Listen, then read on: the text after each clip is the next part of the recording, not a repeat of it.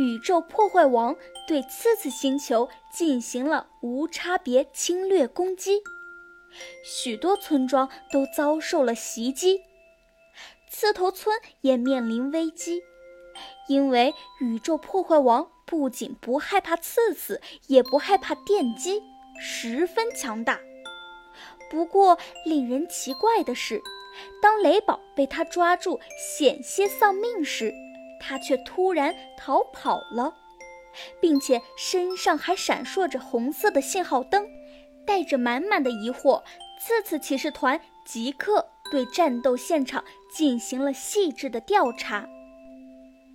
小仙儿说：“我的个仙儿啊，有收获，有收获！伙伴们，你们快来看！”这是什么东西？雷宝说：“雷到我了，好吗？这像一块电路板。”嘎啦说：“够了，够了，我觉得像一块布。”炒栗子说：“我认为它是一个小铜片。”煮栗子说：“看这个东西的构造，应该是金属材质的。”所以我也觉得是个小铜片。冻栗子说：“同意。”奇尼说：“反正这小东西挺奇特的，很有可能就是宇宙破坏王离开战场时遗落下来的特殊材质。大家的猜测都有一定的道理，不如让仙小道爷爷来研究一下吧。”接着。伙伴们把这个特殊的小东西拿到了仙小道爷爷的实验室，请求他的协助。仙小道爷爷立刻对其进行了观察和研究。突然，仙小道露出了惊讶的表情。他对大家说：“孩子们，这个小小的片片可不得了哦！据我的小道消息。”它来自阿尔法星球。小仙儿皱着眉头，声音高了个八度，说道：“阿尔法星球，这是什么星球啊？我怎么从来都没有听说过？”仙小道回答道：“据我的小道消息，这个特殊材质本来只是一块毛茸茸的布。”嘎啦打岔道：“咕噜咕噜，我猜对了，它就是一块布。”仙小道继续说道：“但是这可不是普通的布啊，它经过了异常的辐射后变得刀枪不入，韧性十足。”奇尼疑惑地问道：“辐射，那是怎么回事？”而且它也很像电路板和小铜片啊！仙小道摸着胡子回答道：“据我的小道消息，阿尔法的星球原身是一个能量辐射站，很多珍稀能源、特殊金属都需要去那里采集。但有一天，一个叫做……”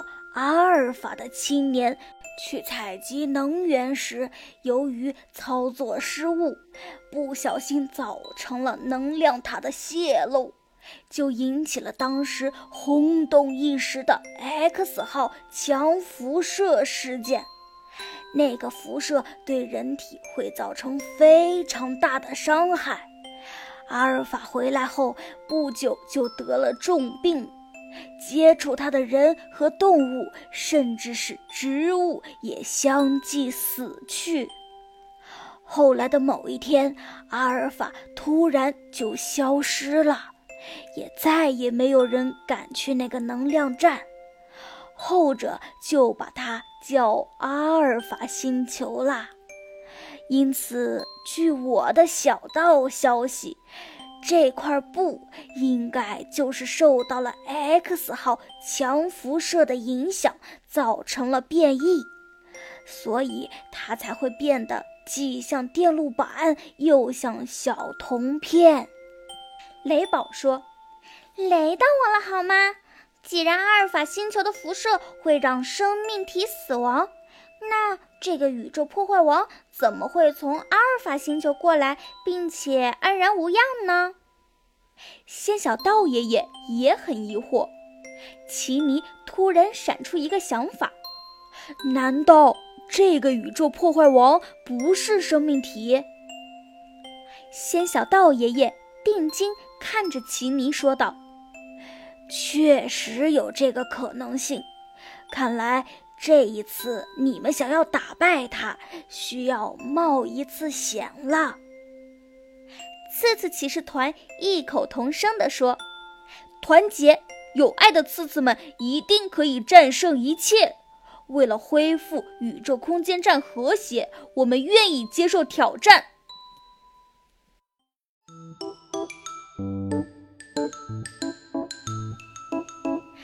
揣着满腔热血的刺刺骑士团们会用什么样的方法去对抗宇宙破坏王呢？